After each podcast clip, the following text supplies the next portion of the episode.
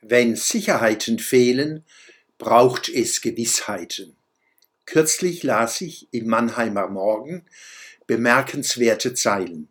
Die Redakteure Carsten Kamholz und Peter W. Ragge sprachen mit dem Mannheimer katholischen Stadtdekan Karl Jung und seinem evangelischen Amtskollegen Ralf Hartmann. Es ging um Weihnachten und Glauben und Leben in der Zeit der Corona-Pandemie. Hier ein kurzer Auszug aus dem ganzseitigen Gespräch. Ich zitiere Frage des MM besinnen sich in der Krise die Menschen wieder mehr auf ihren Glauben. Antwort Karl Jung Ich glaube schon, dass sich die Menschen mehr mit dem menschlichen Leben selbst auseinandersetzen. Da gibt es Anstoß für Fragen nach dem Glauben, um diesem Leben aus dem Glauben heraus einen weiteren Sinn zu geben. Im Sinne einer Großbewegung erlebe ich das nicht, aber es gibt ein verstärktes Nachfragen. Antwort Ralf Hartmann Ich glaube auch. Ich denke, wenn Sicherheiten fehlen, das erleben wir ja ganz extrem, dann braucht es Gewissheiten. Da sind wir natürlich schon Ansprechpartner für Gewissheiten. Das hat dann sehr viel mit Glauben zu tun. Zitat Ende Mannheimer Morgen vom 28.11.2020. Diese Sätze müssen Sie jetzt einfach mal aushalten. Die zurückhaltende Antwort Karl Jungs scheint mir angemessen. Dagegen schüttelt es mich leicht, wenn jemand sich als Ansprechpartner für Gewissheiten versteht. Nicht, dass mir diese Sicht fremd wäre.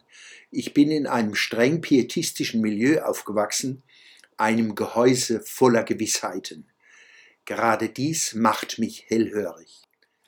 Begegnung mit Wissenschaft, Wissenstheorie und Aufklärung habe ich deshalb immer als Befreiung erlebt. Die europäische Aufklärung zeigt, dass Glaubensgewissheiten nichts anderes sind als suggestive, oft auch manipulative Vorstellungen, Ideen, bezogen auf Religion, aber auch auf weltliche Ideologien lautet die wichtigste Einsicht der Aufklärung, Glauben heißt sich etwas vorstellen. Das dürfen wir, solange wir die Gedanken nicht zu Gewissheiten verklären. Gewissheiten stellen kein gefestigtes Wissen dar, im Gegenteil, es handelt sich um Überzeugungen, die gegen kritisches Wissen wappnen sollen.